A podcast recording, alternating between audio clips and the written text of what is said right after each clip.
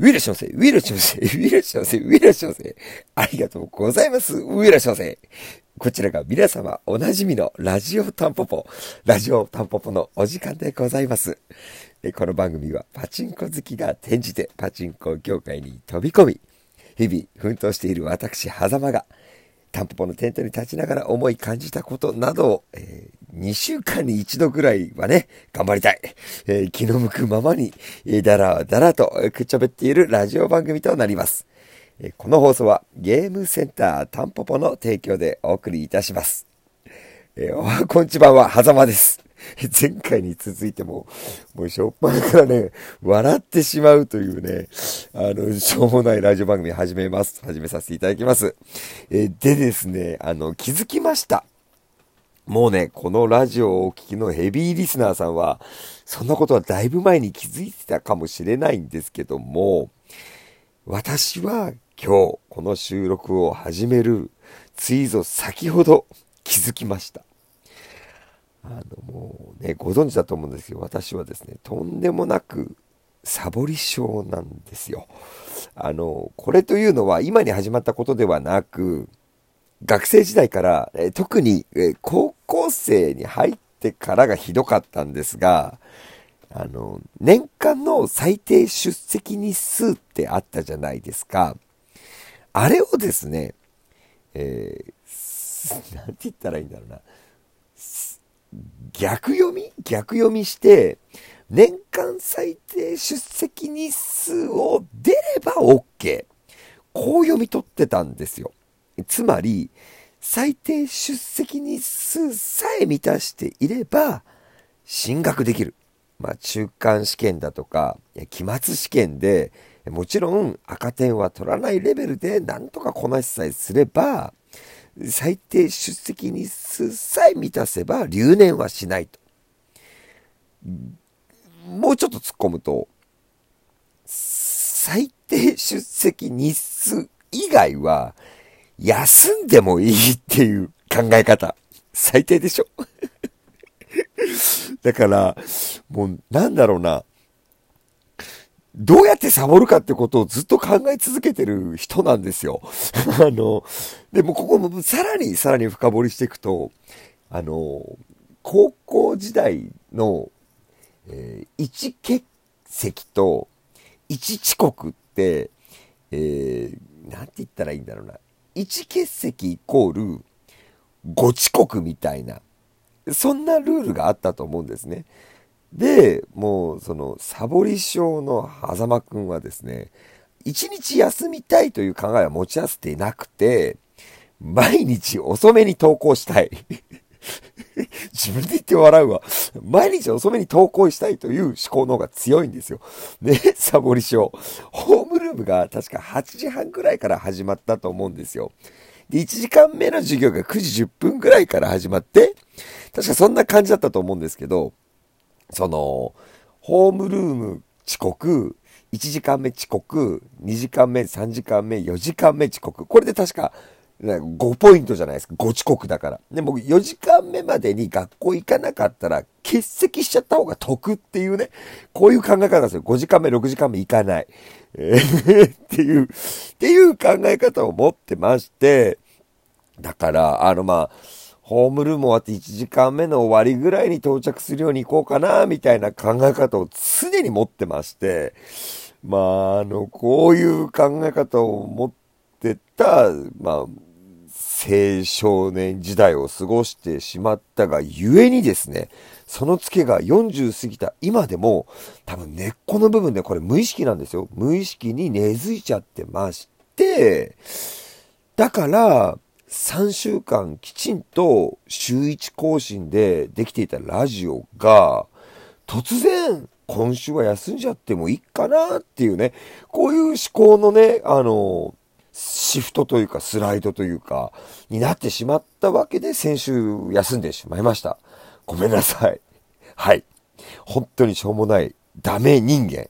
えこうなってはならない反面教師と思って、え今回もお付き合いいただけましたらこれ幸い。えー、今夜もラジオタンポポやっていきたいと思います。改めまして、狭間です。えー、前回の放送が確か3月の20日の、そうね、3連休の日曜日の多分朝に更新したと思うんで、丸々2週間ぶりの更新となってしまいましたが、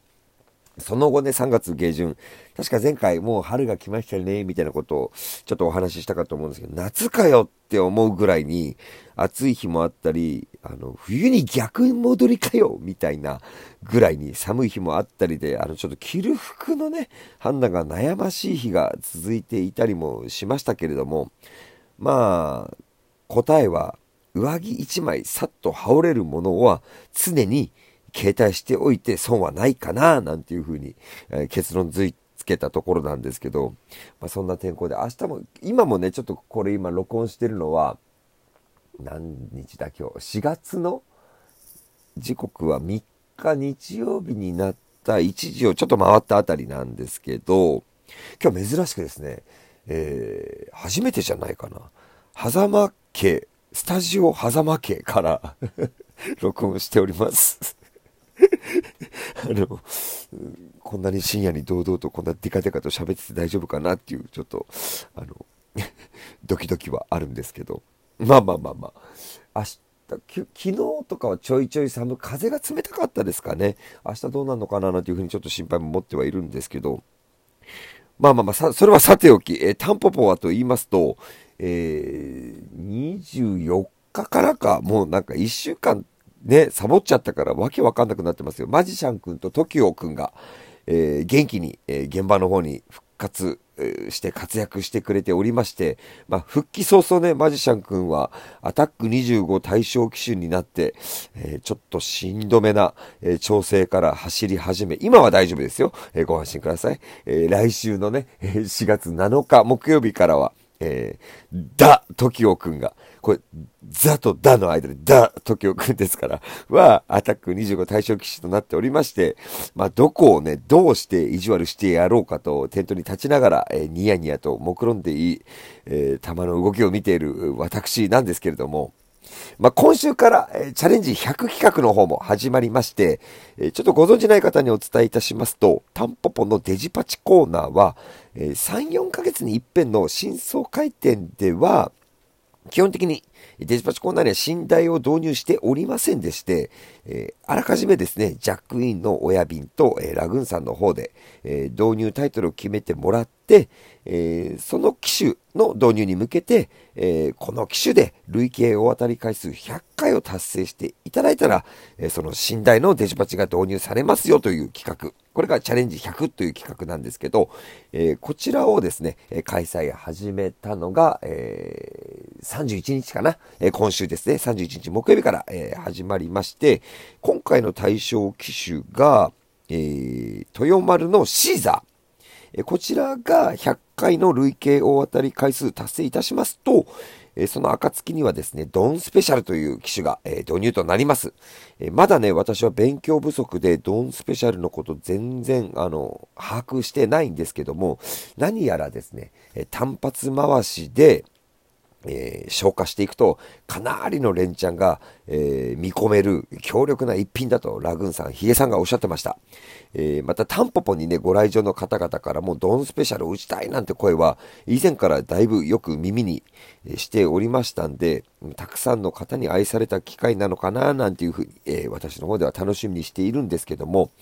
まあ、そちらの企画が始まりましたので、ぜひですね、タンポポご来場の際には、えシザーをちょっくら1回大当たり引くまで弾いていただいて、まあ、チャレンジ100企画に参加していただけましたらこれ幸いですといったところで、えー、タンポポからのご案内はおしまい。あの、残り3分ぐらいは、えー、ここからはですね、最近の狭間事情についてお話ししていきますので、ほぼほぼ一切、えー、タンポポの話は出てきませんので、えー、タンポポのことだけ聞きたいという方は、ここですっとね、え停止ボタンを押していただいて大丈夫です。あの、ちょっと、ちょっともう残り時間が短いな、話せなくなっちゃったかな。あの、ここ一週間でドバドバドバーっとね、いきなりの急展開を見せてるんですけど、何年かも友人として関わってきてくれた、まあ、僕の良き理解者が、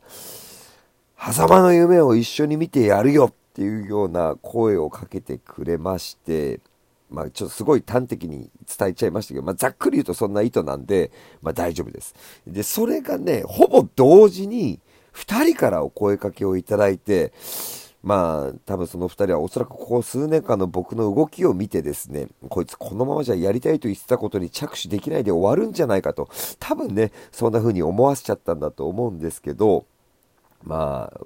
私がですね、助けてとなかなか自ら言い出せないたちだということも理解してくれてて、まあ、そっとね、手を差し伸べてくれたというか、唇を切らしてしまったのかな、なんていうふうに思っている事件。事件ではないか、えー、そんな申し入れがあってですね、まあ、ちょっとじゃあどういった体型で迎え入れようかとか、えー、どんな風な配置にして、どんな風な未来を描いて、えー、どうやってじゃあみんなでやっていこうかなんてことを今進めているんですけど、まあ、まさにね、ほぼ時を同じくして、えー、人間一人でやれることには限りがあるなぁなんてことをつくづく、えー、思い悩み打ちひしがれていた矢先のことだったんでね、あの、感情を、縦に揺さぶられてしまって、あまあ、こう、と同時にですね、これまでの知識や知恵では、ちょっと今後、到底足りなすぎるなっていうふうに改めて気づかされたような昨今でございます。まあ、2022年4月からは新体制となって新ジャンルに挑戦していこうと決意したところで、あ、これタンポポの話じゃないですからね。狭間の話ですから。まあ、そんな感じでね、まあ、それを挑むことが楽しみもあり、まあ、ワクワクしているといったような狭間なんですけども、まあ、とにかく仲間の存在、本当にそれが大事だな、なんていうふうに思っております。えー、ちょっともう時間がないから話せねえな。まあ、またこの辺の話はまたおいおい、えー、する機会があればさせていただきたいと思います。えー、今回も最終最後までのご拝聴お付き合い、誠に誠にありがとうございました。ありがとうございました。ちょっと話せてねえな。